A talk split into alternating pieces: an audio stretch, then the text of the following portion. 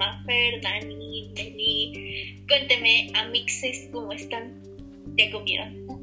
Estoy muy bien, ya comí, todo bien, gracias. Hola, Fer, yo también ya comí, muchas gracias. Yo igual estoy muy bien, gracias. Ok, pues perfecto. yo igual ya comí. Y pues pasando a temas más relevantes, en este podcast hoy nos tocó hablarles del arte durante y después de la Guerra Civil Española. Para aquellos y aquellas que no lo sepan, la Guerra Civil Española fue un evento muy importante en el momento. Entonces, pues vamos a ponernos un poco más específicas en cuanto a sus usos históricos para aquellos y aquellas a los que se les hace un poquito más pesado seguir el hilo. Pues vamos a contextualizarlos. Entonces, la guerra comienza el 7 de julio de 1936, cuando los generales Emilio Mola y Francisco Franco iniciaron una sublevación para derrocar a la república elegida democráticamente. Los esfuerzos al principio de los rebeldes nacionalistas eh, pues fueron para instigar revueltas militares en toda España, pero pues solo se lograron en parte. Y en áreas rurales con una fuerte presencia política derechista, los confederados de Franco generalmente ganaron. Eh, sin embargo, hubo partes en las que la República pues todavía tenía personas que la apoyaban, etcétera. Entonces, pues había esta juxtaposición de ideales. Entonces, eh, durante los primeros días de la sublevación, la República y nacionalistas pidieron ayuda militar extranjera y, por otro lado, Franco pidió ayuda a la Alemania nazi y a la Italia fascista. Y estos le dieron apoyo militar. ¿Cuál fue la reacción del mundo ante este evento? Pues fue terror total porque pues se veía una posibilidad de guerra por toda Europa, pero se firmó un acuerdo de no intervención en 1936 que tuvo sus inconvenientes, pero luego les hablaremos de eso. Sin embargo, no todo es color de gris para la República, pues muchos voluntarios internacionales se unieron para defenderla. Entonces todo el mundo tenía la cuchara en la sopa y en el campo de batalla había de Chile, mole teníamos falangistas, carlistas y tropas árabes del lado conservador, y del lado republicano y socialistas, demócratas moderados, liberales y grupos más radicales de izquierda, como comunistas y anarquistas.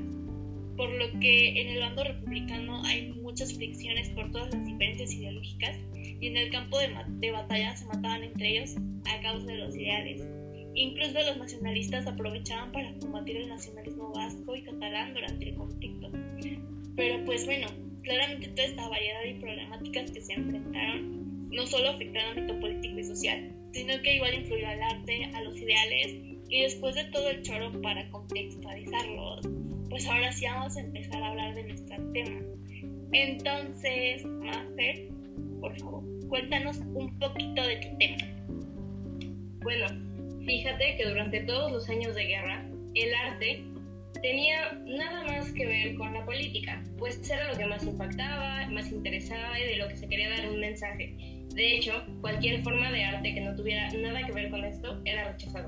Bueno, suena un poco fuerte e incluso grosero que sus pinturas no tengan reconocimiento por no ser una crítica social o al Estado, pero al fin y al cabo no era de lo que las personas querían saber en el momento. Lo que más se hacían eran carteles, hojas de propaganda, boletines y entre otras cosas para representar el espíritu y la lucha, dependiendo de qué bando apoyabas. En realidad, hoy en día podemos ver algunos cuadros, grabados, carteles, escrituras y productos artísticos monumentales.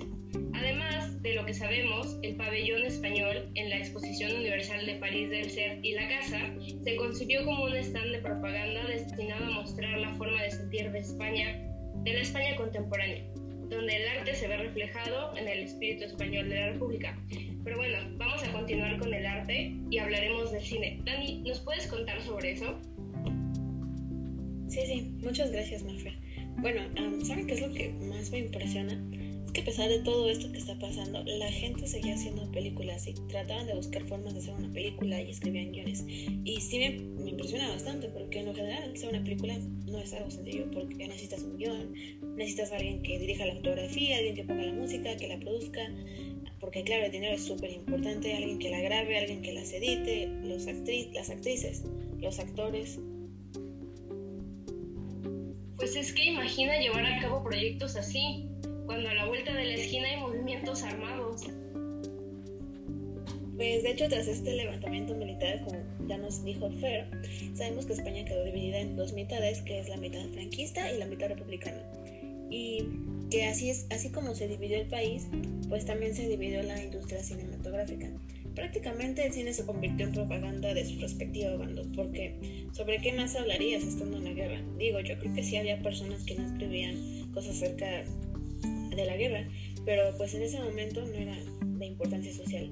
Pero bueno, siguiendo con esto, el bando más complicado para hacer estas películas fue republicano, porque prácticamente mucha de la propaganda y en general todas las cosas republicanas estaban súper censuradas por el gobierno. Entonces, estas películas republicanas recibieron ayuda más que nada por parte de países extranjeros. Y ahora, en cuanto a las películas franquistas, estas eran reguladas por el gobierno y este mismo era quien supervisaba los guiones. Esto no es nada nuevo, lo hemos visto también en películas mexicanas que hablan de temas súper sensibles y controversiales, como esta película de... Uh, ¿Cuál era su nombre? Sí, sí, sí, Rojo Amanecer, que habla sobre la matanza de Tlatelolco y los estudiantes del 68, que estuvo súper censurada en su momento, a pesar de que cuando salió ya habían pasado varios años del acontecimiento. Pero no me voy a salir del tema. En fin, regresando al cine español, este se usó más que nada como testimonios históricos y era un cine eh, fuerte, muy crudo, directo, explícito porque pues era necesario convencer de una forma rápida a las demás personas y van directo al grano con lo que quieren transmitir y no lo hacen sutilmente. Todas estas películas trataban, retrataban la injusticia social y también criticaban mucho la burguesía, el capitalismo y la autoridad franquista que estaba en ese entonces. Bueno, más que nada del lado republicano.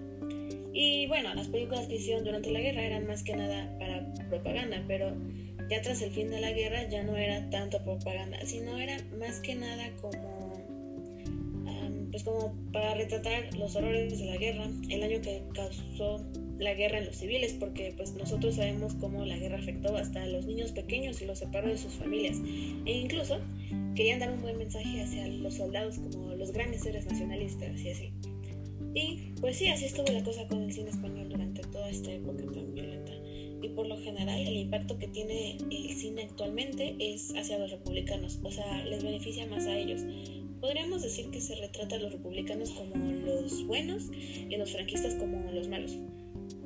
Pero creo que me estoy adelantando un poco. Meli, tú sabes un poco más sobre cómo fue la pintura tras el fin de la guerra, ¿no? Sí, pues todas ubican las pinturas más famosas de la guerra civil, ¿no? Como Guernica de Picasso bueno, pues Picasso pintó Guernica, que fue una pintura muy importante ya que denuncia los horrores de la guerra española. Además de este, El campesino catalán de Miró y La Montserrat de Julio González son otros ejemplos de pinturas donde se resume el dolor y se dramatiza el horror de la guerra. Aparte de las pinturas, el grabado y la tinta también fueron formas de expresión muy importantes en estos años. Ahora les voy a hablar un poco de lo que pasó después de la guerra, que es algo de lo que casi no se habla, pero es muy importante. Em, la guerra civil española terminó el 1 de abril de 1939 con la victoria de las fuerzas nacionales. Ante el conflicto, Francia e Inglaterra optaron por no intervenir. La, la Unión Soviética intentando apoyar a los republicanos y Hitler y Mussolini siguieron apoyando abiertamente a los nacionalistas.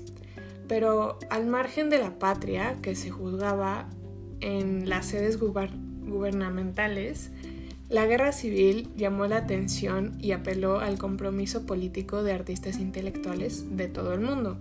Miles de voluntarios llegados de más de 50 países se alistaron en los grupos que combatían sobre España. Uno de los destinos más conocidos para ellos fueron las brigadas internacionales, formadas principalmente por franceses, alemanes y gringos. Así, la Guerra Civil Española no solamente sirvió para la creación de, aviones y munición nazi, sino también para artistas, escritores y periodistas. La guerra significó la unión de dos posturas ideológicas diferentes que trascendieron fronteras de España y repercutió en el mundo entero. Como ya les conté, pues los principales pintores españoles del siglo XX fueron Joan Miró, Pablo Picasso y Salvador Dalí.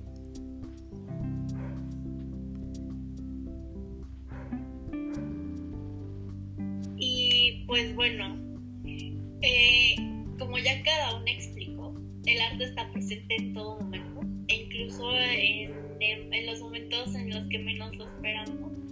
Pues el arte está ahí, ya que el arte está inspirado por nuestro entorno y teniendo este tipo de entorno, pues hay mucho de dónde sacar inspiración.